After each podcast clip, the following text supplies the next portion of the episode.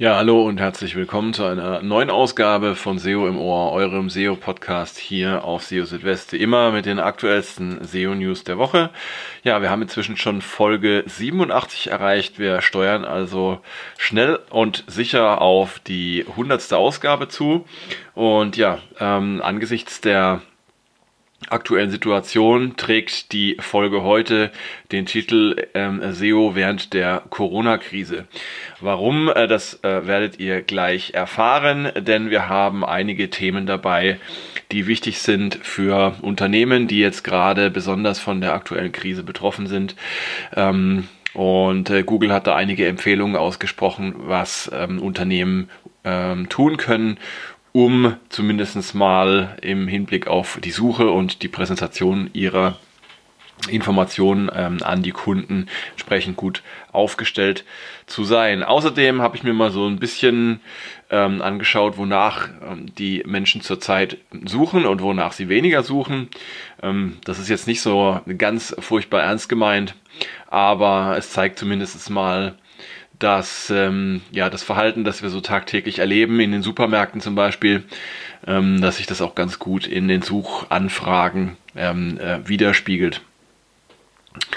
Außerdem in dieser Ausgabe, Google kann in bestimmten Fällen ähm, auch Inhalte von Seiten indexieren, die über die Robots.txt gesperrt sind. Google zeigt Featured Snippets jetzt auch auf äh, Position 2 der organischen Suchergebnisse an. Ähm, überflüssige Seiten kann man laut Google löschen, ohne negative Auswirkungen auf die Suche befürchten zu müssen. Das sind die Themen in der heutigen Ausgabe von SEO im Ohr. Ich freue mich, dass ihr dabei seid und ähm, dass ihr wieder eingeschaltet habt. Und ja, wir fangen auch gleich an mit dem ersten Thema. Das ist auch das Titelthema ähm, und zwar geht es um den Umgang ähm, mit der aktuellen Corona-Krise im Hinblick auf SEO, vor allem bezogen auf Unternehmen, die online tätig sind. Und da hat Google in dieser Woche einen äh, sehr umfangreichen Blogpost veröffentlicht mit ähm, einigen Tipps und Empfehlungen. Und ähm, die wichtigste Botschaft, die darin enthalten ist, ähm, lautet, dass das Abschalten einer Website, wenn zum Beispiel der Betrieb vorübergehend eingestellt werden muss, dass eben das Abschalten der Website auch dann nicht zu empfehlen ist, denn ähm, das kann sich tatsächlich negativ auswirken auf die ähm, Präsenz der Website in der Suche und ähm, man darf dabei eben auch nicht vergessen, dass auch während des eingestellten Geschäfts Geschäftsbetriebs tatsächlich auch ähm, Nutzer sich über die Produkte, Dienstleistungen und auch das Unternehmen selbst informieren möchten. Und diesen ähm, interessierten Menschen sollte man natürlich dann auch Informationen aus erster Hand anbieten. Und ähm, ja, sollte es aber dann tatsächlich unumgänglich sein, dass ähm, eine Website vorübergehend deaktiviert wird, dann äh, empfiehlt Google äh, für einen Zeitraum von ein bis zwei Tagen eine aussagekräftige Fehlerseite zu schalten und dabei den HTTP-Status 503 zu schalten. Ähm, dieser Status steht für Service nicht verfügbar, Service not available. Bei ähm, einer längeren Abschaltung der Website sollte dann ähm, ein Platzhalter, also eine indexierbare Homepage als Platzhalter geschaltet werden. Diese sollte dann den Status 200 für OK senden. Und ähm, falls eine Website komplett aus den Suchergebnissen verschwinden soll, also wenn man schnell eine Website aus den Suchergebnissen rausnehmen möchte, aus einem bestimmten Grund, dann kann man dazu das Tool zum Ausblenden von URLs in der Google Search Konsole nutzen. Aber ihr solltet dabei eben äh, bedenken, dass das Abschalten einer Website eine Reihe von negativen Effekten mit sich bringen kann. Ähm, zum einen sind die Nutzer ähm, dann im Unklaren darüber, was mit ähm, eurem Unternehmen los ist, wenn sie ähm, das Unternehmen online nicht finden können.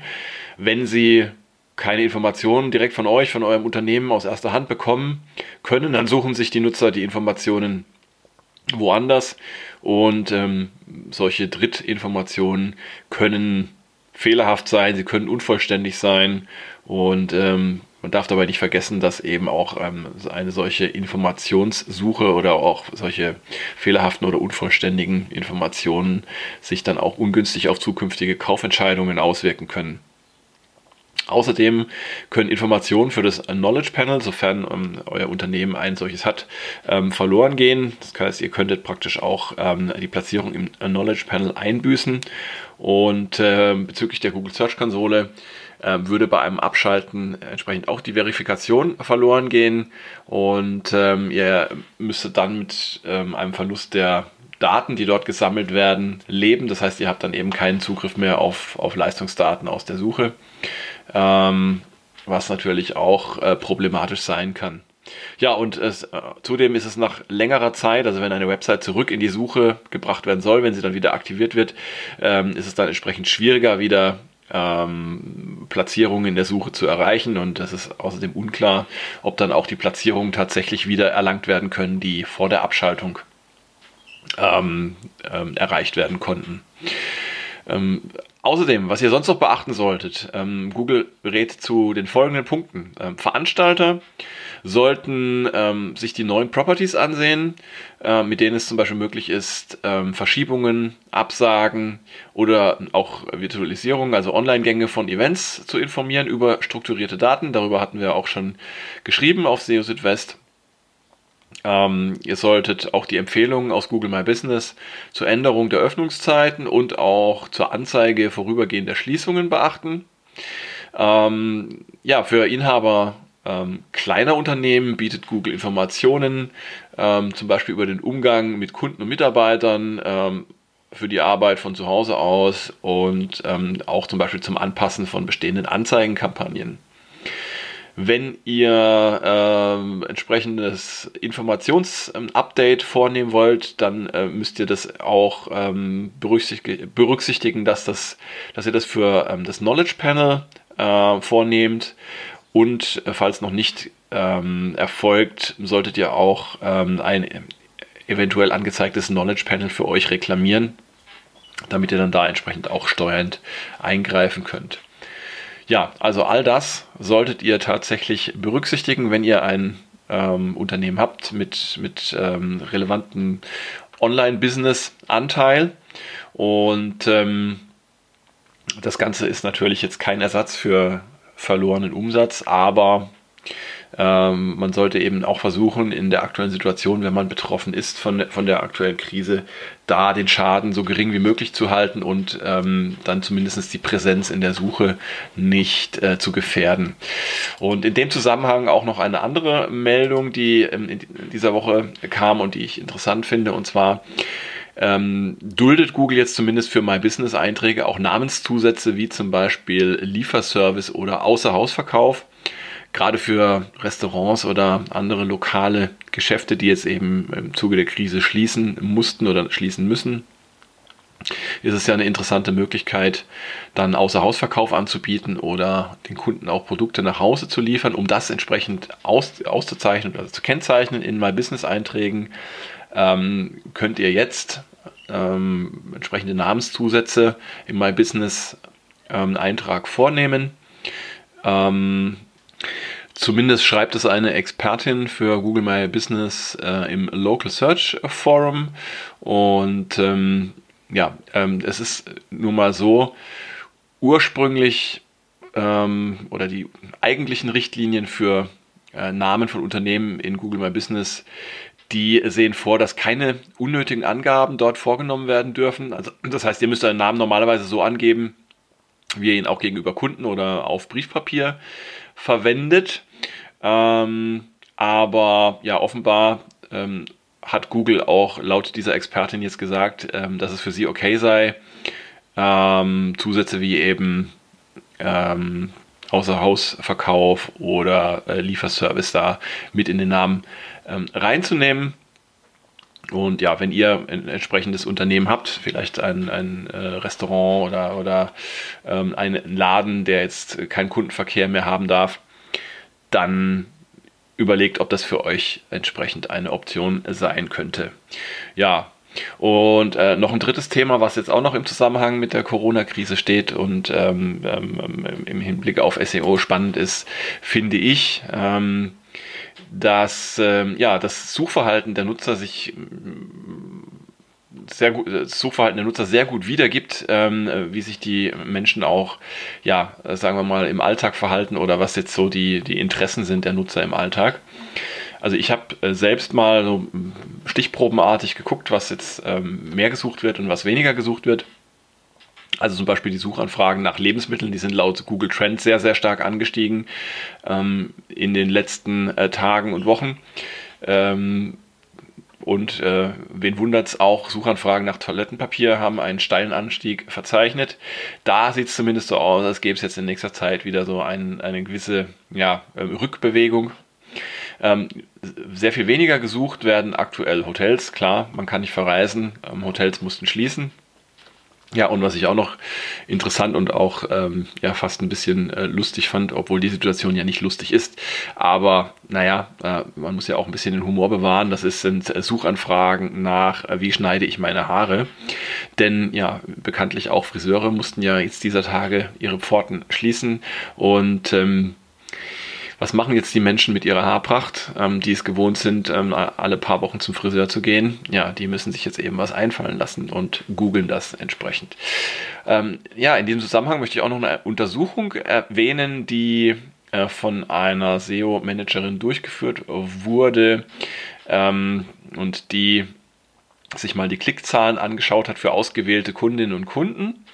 Und da ähm, zeigt sich ein ähnliches Bild, nämlich dass ein äh, großer Lebensmittelhändler ähm, im Jahresvergleich, und zwar das gilt jeweils ähm, äh, Zeitraum 10. bis 21. März dieses und letzt, letzten Jahres, ähm, dass also im Jahresvergleich ein großer Lebensmittelhändler äh, eine äh, Erhöhung der Klickzahlen um 433 Prozent für sich verzeichnen konnte.